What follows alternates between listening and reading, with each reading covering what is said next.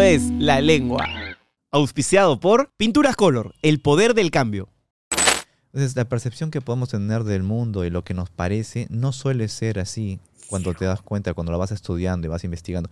Te digo que el universo es eh, muy agresivo porque nuestro, nuestro sistema solar, por ejemplo, es extraño. La mayor parte de los sistemas solares que se han encontrado no son con un sol enana amarilla como lo tenemos nosotros, eh, porque sí está clasificado, sino son enanas rojas. Esas son las más abundantes del universo. Y las enanas rojas normalmente son, eh, están acompañadas de, planetas rocosos solamente. Nosotros tenemos planetas rocosos de Mercurio hasta Marte, pero de ahí son gaseosos. Y la ventaja de tener planetas gaseosos gigantes con, en nuestro sistema solar es que atraen los asteroides destructivos. Entonces nos protegen bastante. En un sistema solar que sea así solo planetas rocosos va a estar constantemente bombardeado por... Tiene ese riesgo, ¿no? También ese es uno de los riesgos, que está constantemente bombardeado. Imagínate, estás evolucionando, de, de- sales del mar a evolucionar, te cae un meteorito y te fregó Se todo. acabó la evolución de miles de años. Exacto. Entonces, constantemente así no te deja avanzar. Ese puede ser una, una- una posibilidad. Luego también está que el planeta esté cerca de, de un agujero negro o de una, ah, de una supernova que ha explotado. Entonces, como están, estamos, mejor dicho, en un lugar privilegiado. ¿No? Pueden haber, haber obviamente, lugares privilegiados así, en el universo también, así como nosotros, pero para que logren formar la inteligencia que hemos tenido, pues pasa- han tenido que pasar un montón de cosas durante miles de millones de años. A eso es lo que voy. Y tú cuando, cuando tienes un interrogante en tu cabeza, Perdón, antes que quiero, perdón, cerrar, perdón. quiero cerrar la idea. O sea.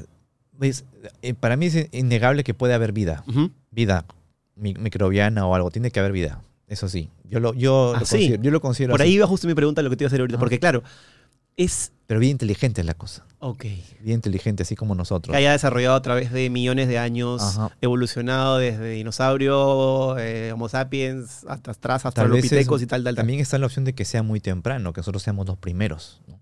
Esa también puede ser una opción, porque eh, lo que nos ha tomado para llegar a la vida, estamos hablando de 4.000, 3.000, 3.500 millones de años por ahí, ¿no? Eh, y, pero en, otros planetas el universo es muy joven, ¿no? Entonces, eh, todas esas condiciones que se pueden haber dado para que se haga la vida inteligente, pues es muy complejo, no es tan fácil. Entonces, no solamente, ah, veo esto del universo, es imposible que estemos solos, no es así. Y cuando escuchas eh, evidencias de avistamientos ovnis o, o cosas como, no sé, todas las cosas que han pasado en Estados Unidos que supuestamente han escondido y todo, ¿hasta qué punto tu cerebro trabaja en base a notas periodísticas o hasta qué punto necesitas una evidencia científica para decir, ok, esto es real?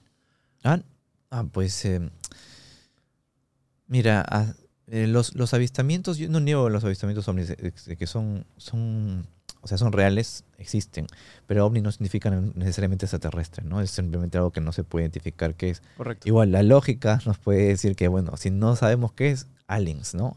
De frente. Pero pueden ser varias cosas, ¿no? Eh, que todavía no sabemos.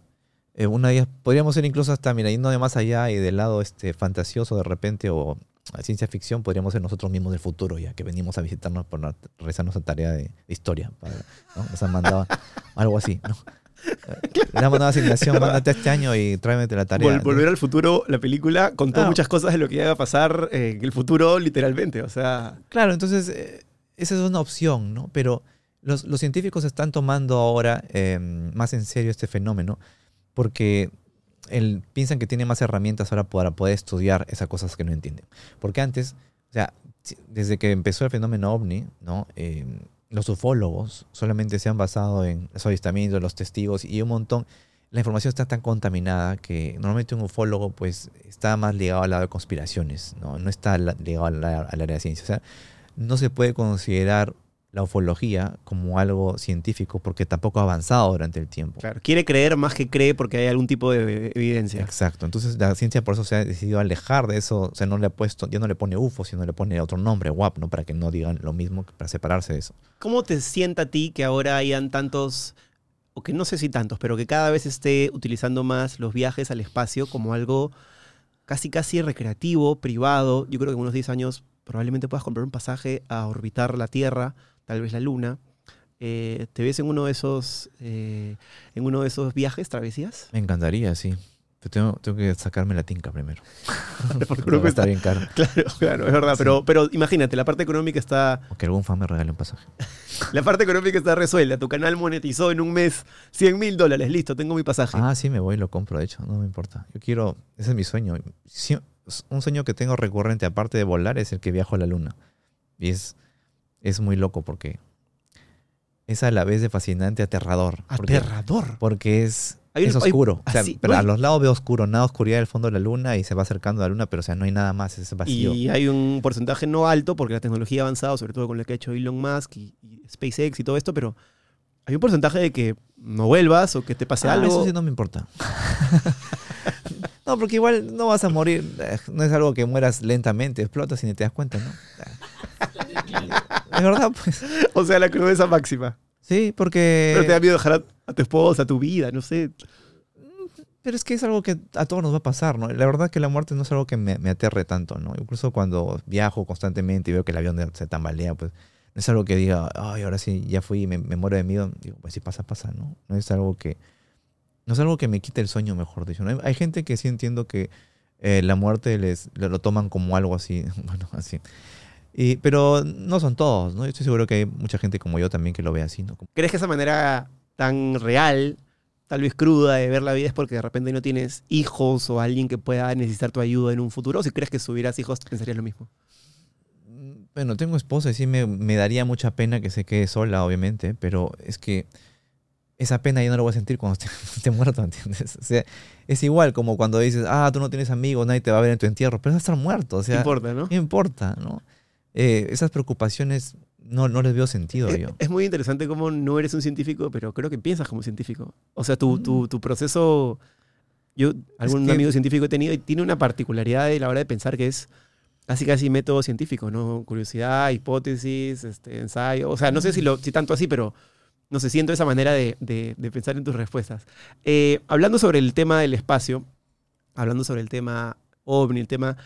eh, en este libro hablas de una cosa que me, que me pareció muy interesante, que es la foto de la Tierra, la percepción. Eh, claramente ya sabemos que la Tierra no es este, cuadrada, que es redonda, pero en verdad no es redonda como una, como una naranja, sino es más parecida a alguna pera de algunos países, como, como bien lo dices aquí. Eh, pero es algo muy complicado de ver, de fotografiar. ¿Podrías explicar brevemente por qué? Bueno, es que eh, la, la Tierra tiene una deformación en el, en el Ecuador debido a su rotación. Como rota a mucha velocidad, pues se deforma, pero esa deformación es muy ligera. ¿no? No- es imperceptible desde el espacio, eh, pero con mediciones, con, con cálculos, con, con herramientas adecuadas se puede calcular eh, ese, eh, su radio, su, diámetro. ¿no? Y mm, pues eso han podido decir los científicos, que es un poquito más ancha en, sus, en el Ecuador. Tiene, el, el término adecuado es esferoide oblato, ¿no? Un en los polos, ¿no? Eh, pero no es- si tomas una foto y vas a ver, no se, no se ve eso desde, la desde, a- desde el, eh, el espacio. Pero eh, yo hago la comparación ahí de dos círculos que tienen una ligera, ligera este, diferencia de milímetros, no podríamos decir, pero tampoco se ve, es imperceptible, pero sí, así, así, lo, así lo es. ¿no? Cuando te quieres informar sobre algo, ¿cuáles son tus fuentes? O sea, ¿cómo, cómo le das a algo tan complicado de ver espacio, no sé, cosas tan difíciles de encontrar información fidedigna y científica? ¿Cuáles son las fuentes a las que recurres?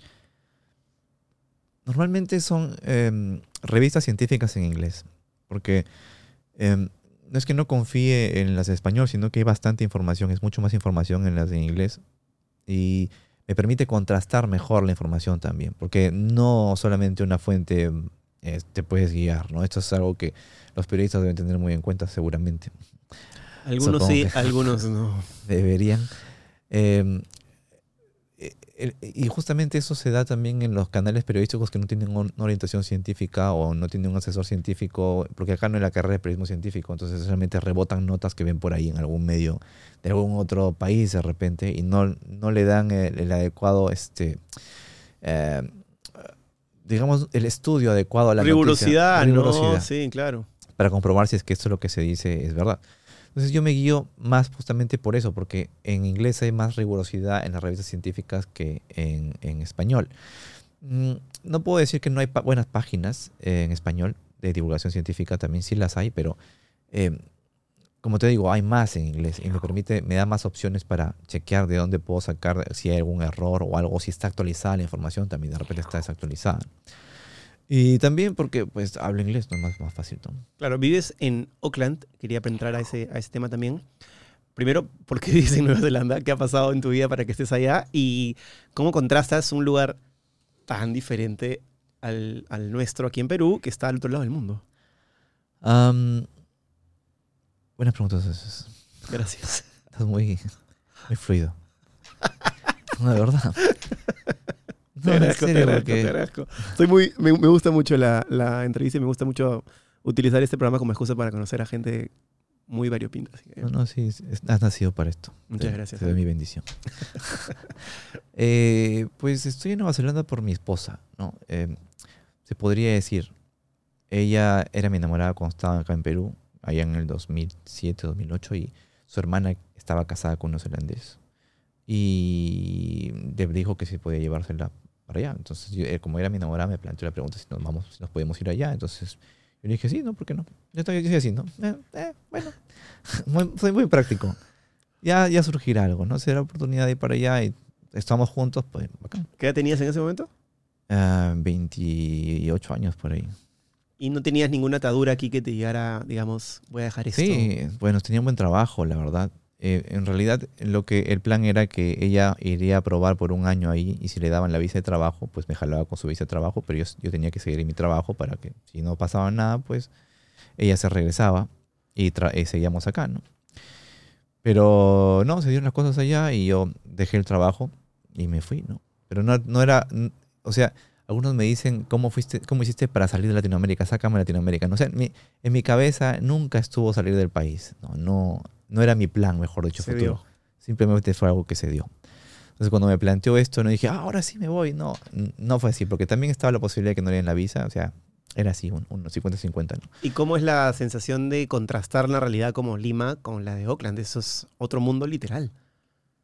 Pues sí, justamente estoy teniendo problemas para dormir. Y no es que no. Es que no eh, mis amigos me fastidian por esto, ¿no? Me dicen que, que soy un suavecito ahora, que he cambiado, pero es que te acostumbras a otra realidad, ¿no? Suavecito. es que es verdad. No puedo dormir con claxon, no puedo dormir con bocina. Eh, claro. Le molesta el smog. Los perros ladrando en el parque acá. Todo el mundo tiene perros acá. Mano, yo soy igualito a ti y me quejo. O sea, yo necesitaría dormir en una cápsula del sonido, Ajá. pero bueno, acabo de tener un bebé y eso me ha Ah, sido como la claro. terapia directa. Ahora puede ladrar un rottweiler a mi costado y yo sigo jato. Claro, ese- tiene este. Pero hasta hace poco me molestaba, ¿sabes qué? Los señores que, que cortaban el jardín con estas... A las Ah, 6 de la eso mañana empiezan. rato. Es el pobre trabajo del señor, pero hermano, yo necesito dormir. Y así los tragaluces, los bebés, si eres un departamento, por ahí un bebito, que por ahora es el mío. Entonces, entiendo perfectamente, pero claro, ya la gente está acostumbrada a esto. Nadie se da cuenta, nadie está pues con un, midiendo los decibeles del ruido que hay en esta ciudad. Es una Sí. locura.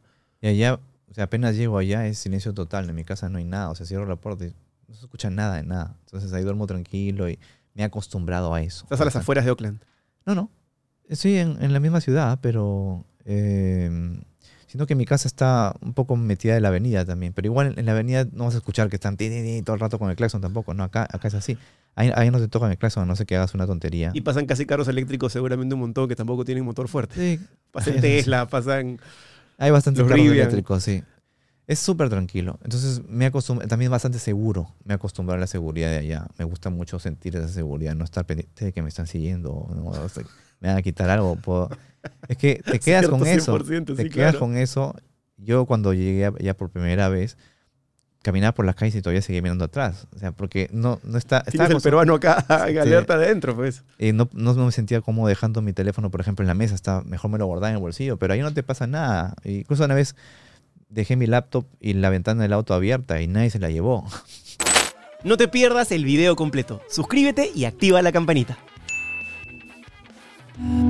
Esto es La Lengua, auspiciado por Cambista, Agora Club, Samsung, Pinturas Color,